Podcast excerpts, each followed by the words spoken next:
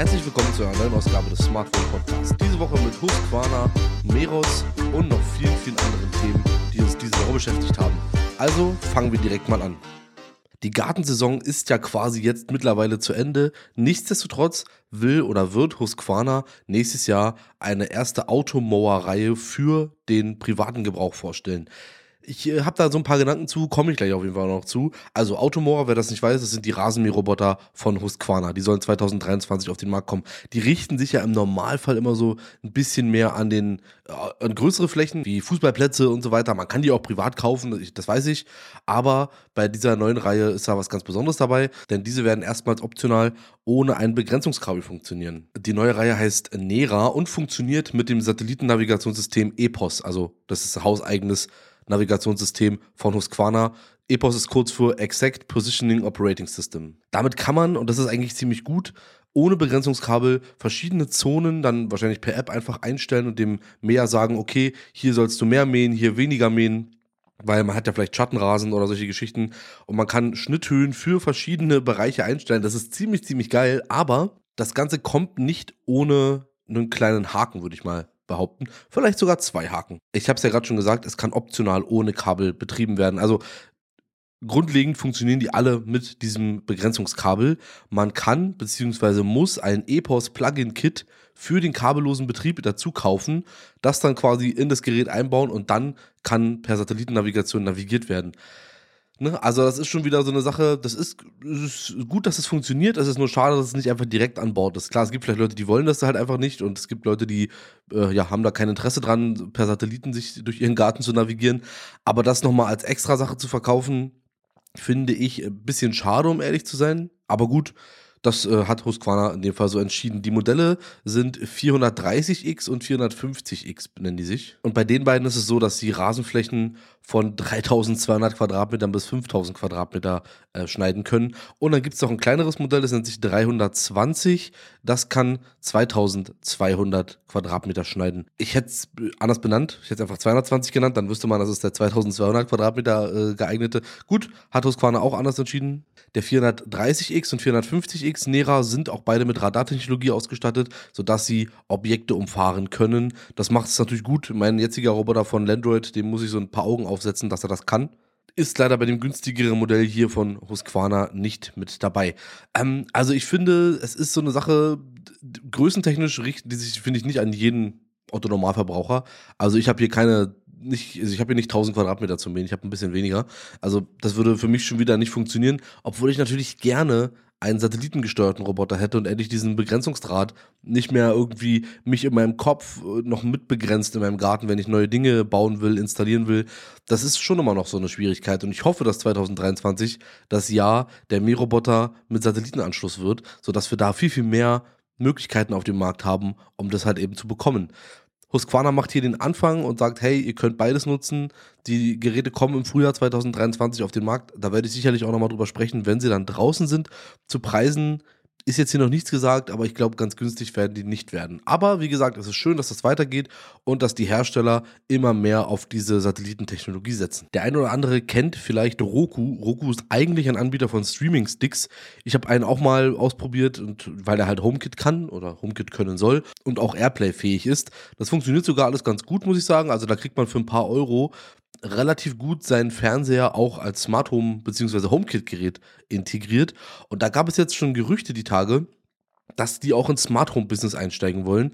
Das wurde dann, als es ein Gerücht war, relativ schnell auch sogar bestätigt. Das Ganze bezieht sich aber erstmal nur auf die USA, aber es ist trotzdem spannend, denn Roku wird, und da bin ich mir ziemlich sicher, das hier auch irgendwann in Deutschland anbieten. Die Preise sind da recht gut. Man muss mal schauen, was das Zeug am Ende wirklich kann. Aber wir können uns ja mal einen ganz kurzen Überblick verschaffen. Die ganze Sparte an sich nennt sich Roku Smart Home. Und Roku hat hier nicht selber gebaut, die Geräte, sondern sie haben sich hier mit Wise zusammengetan. Ich weiß nicht, ob einem das was sagt. Das ist so eine Smart Home Firma aus Amerika. Die machen auch relativ viel über Kameras, Klingeln ganz, ganz viel Zeug. Also die sind so, glaube ich, mal auf Kickstarter gestartet und erweitern jetzt ihre Palette nach und nach. Und die haben jetzt eben Roku dabei geholfen oder haben zumindest ihre Produkte lizenziert, sodass Roku die quasi selber vermarkten kann. Also wir reden hier von Glühbirnen, also bunt, also farbigen Glühbirnen, LED-Stripes, Kameras und da sieht man auch, dass die, also gerade bei den Kameras sieht man, dass es Wise-Kameras sind, weil die genauso aussehen. Videotürklingeln, Outdoor-Kameras mit Flutlicht und so weiter. Also eine relativ breite Palette. Und bei den Preisen ist es wohl so, dass zum Beispiel zwei Steckdosen zusammen 14 Euro kosten, zwei Farb-LED-Lampen für 18 Euro zu, zu, haben sind, ein 5 Meter langer LED-Stripe für 3, 23 Euro und zum Beispiel die Kameras für 50 Euro. Zwei Kameras für 50 Euro ist schon ganz gut. Hier muss man natürlich sagen, Roku setzt hier auf die eigene Roku Smart Home App, also die kann man schon oder wird man wahrscheinlich auch dafür brauchen. Und diese Geräte sind derzeit alle nur mit Google Home und Amazon Alexa kompatibel.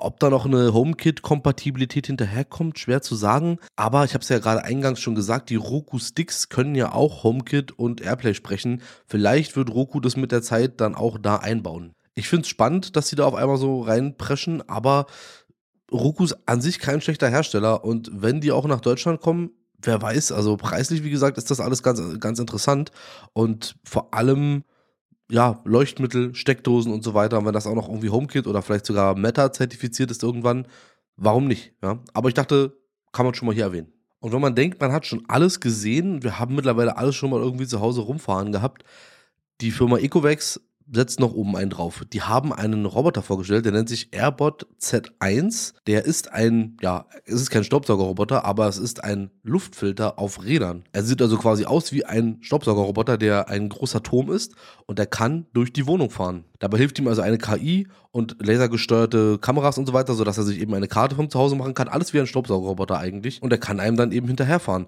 Das so richtig ergibt sich mir der Sinn noch nicht, obwohl natürlich für Leute, die sagen, ich habe halt, brauche einen Luftreiniger, einen Luftfilter und den brauche ich halt nicht nur im Wohnzimmer, sondern auch gerne mal, weiß ich nicht, in der Küche dann kann man den sich hinterherfahren lassen und da kann er dann äh, seinen Dienst äh, ja, ver, äh, ausführen. Ich, schwer zu sagen. Ich weiß nicht so genau, welches Problem er damit tatsächlich löst, aber vielleicht gibt es das wirklich, zumal er auch nur eine Akkulaufzeit haben kann, die dann eben auch nur funktioniert. Das heißt, ich kann ihn jetzt nicht ewig rumfahren lassen. Er muss sich natürlich auch sicherlich mit der Zeit dann irgendwann wieder aufladen es sieht auf jeden Fall spannend und irgendwie auch fancy aus und komischer Gedanke, dass das so, dass ein Luftfilter durch die Wohnung fährt, aber warum eigentlich nicht? Und Ecovex hat sich gedacht, okay, Luftfilter, alles schön und gut. Wir verbauen aber noch zwei 7 Watt Lautsprecher, sodass man mit dem Ding auch Musik hören kann, was ja dann schon wieder ein bisschen mehr Sinn macht, dass einem das Teil hinterherfährt, beziehungsweise es von Raum zu Raum gefahren werden kann, sodass man die Musik dann auch immer mit dabei hat und eben schön gefilterte Luft. Das Ganze kann man jetzt schon vorbestellen, beziehungsweise kann man es, glaube ich, sogar schon richtig bestellen.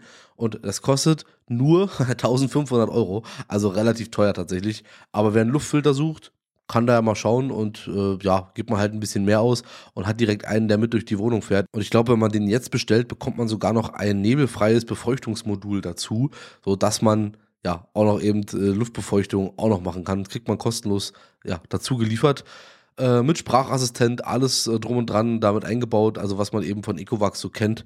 Wer das spannend findet, schaut da gerne mal rein. Ich äh, finde es einfach verrückt, was es alles so gibt. Apropos verrückt, die Firma Tineco hat jetzt ihren smarten Toaster vorgestellt, den Tineco Toasty One. Nur ganz kurze Erwähnung hier an der Stelle.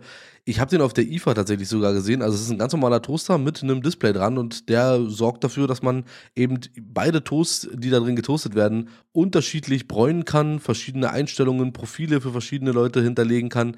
Das ist schon ganz nett, muss ich eigentlich eher sagen. Das ist ein 4 Zoll äh, Display, das ich gerade erwähnt habe. Und man kann bis zu acht Favoriten hier einspeichern. Also für jedes Familienmitglied sollte eigentlich was dabei sein. Und so hat man natürlich immer gleichmäßig getoastetes Toast. Also, das klingt jetzt erstmal wahrscheinlich wie so ein Problem, das niemand hat, aber ich habe halt an meinem Toaster so ein Drehrad dran und das, wenn da jemand mal dran rumstellt, dann ist das vorbei. Dann weiß ich, wie es letzte Mal nicht mehr war und kriegt es dann, ja, eben vielleicht nicht mehr so gut hin. So könnte man sich das alles einspeichern. Ist natürlich ein Luxusproblem und auch wahrscheinlich absolut nicht notwendig. Kostet auch 339 Euro. Aber ich dachte, nach einem fahrenden Luftfilter fehlt eigentlich bloß noch ein Toaster mit Display. Dementsprechend habe ich das hier eben mal eingebaut. Kann man aber jetzt bestellen. Wer Meros-Produkte benutzt, dazu zähle ich tatsächlich nicht, weil ich habe da nicht so die besten Erfahrungen mitgemacht, der sollte aber wissen, dass Meros zum 30.11.2022, also 30. November 2022, die Konnektivität zum Dienst If This Then That, also IFTTT, kappen wird. Scheinbar gab es einfach zu wenig Anwender, die das benutzt haben. Und es bindet ja auch Ressourcen, Kapazitäten auf Meros-Seiten. Deswegen äh, wurde jetzt entschieden, dass da nichts mehr, äh, nichts mehr funktionieren wird in Zukunft. Und alle Sachen, also alle Trigger, alle Verbindungen, Routinen und so weiter, die man sich über IFTTT gebaut hat, werden dann nicht mehr funktionieren. Deswegen schaut da am besten mal rein, es ist nicht mehr ganz so lange. Und wer da was gebaut hat, muss eben schauen, wie er es vielleicht jetzt auf eine andere Plattform überbringt. Aber Meros ist ja mit HomeKit und äh, Amazon Alexa und Google Home und so weiter alles verfügbar. Da kriegt man sicherlich auch eine gute Alternative raus. Und zu guter Letzt wieder mal eine Kleinigkeit aus dem Hause Tado der Herbst und Winter kommt. Das heißt, es wird auch mehr Tado-News geben, denn sie ja, werden natürlich auch weiter Features jetzt präsentieren. Im Sommer ist es ja doch immer etwas ruhiger um sie. Äh, wir haben ja schon mal hier über die Energy IQ-Funktion gesprochen, die Tado anbietet. Die soll dabei helfen, ja, Heizkosten vorherzusagen und eben transparent darzustellen, im Vergleich auch zu den, zu den Vorjahren, wenn man halt eben schon ein bisschen länger Nutzer von Tado-Produkten ist. So wird man also sehen können, dazu muss man das natürlich alles richtig in der App hinterlegen, Preise und so weiter, wird man aber sehen können, wie hoch dieser, an diesem Monat der Verbrauch sein wird und kann gegebenenfalls sein Heizverhalten anpassen. Ich werde mir das auch nochmal anschauen. Das ist ja auch schon eigentlich ein bisschen länger verfügbar, aber ist jetzt irgendwie für alle erst freigeschalten worden. Deswegen, ich werde mir das auch nochmal angucken und mal schauen, was man da noch so ein bisschen ja, verbessern kann an der ganzen Geschichte. Was man aber wissen sollte, das funktioniert nur mit einem Auto-Assist-Abo. Also dieses Abo, das man bei Tado abschließen muss, was 2,99 Euro im Monat kostet oder eben 25 Euro im Jahr. Kann man, glaube ich, aber für die Funktion, die es da gibt, verkraften, wenn man das möchte. Leute, die schon länger Tado nutzen, zahlen nichts, so wie ich zum Beispiel, denn die haben die Auto-Assist-Geschichten kostenlos dazu bekommen. Aber schön, dass da an Software-Features immer wieder nachgeliefert wird. Ich bin großer Fan. So. Und das war es auch schon für die KW 41. Ich hoffe, es war wieder für jeden von euch etwas dabei und ihr konntet ein paar Sachen entdecken, mitnehmen und äh, ja, habt vielleicht auch noch ein bisschen was gelernt, wer weiß. Ich würde sagen, wenn ihr Feedback habt, schickt es mir gerne an feedback at smart-wohn.de. Falls ich ein Thema vergessen habe, was wichtig gewesen wäre hier zu erwähnen, dann sagt mir das unbedingt. Dann achte ich da beim nächsten Mal drauf, wenn euch solche Themen wichtig sind. Ich danke euch fürs Zuhören. Wir hören uns aller spätestens nächste Woche wieder. Bis dahin, macht's gut. Ciao, ciao.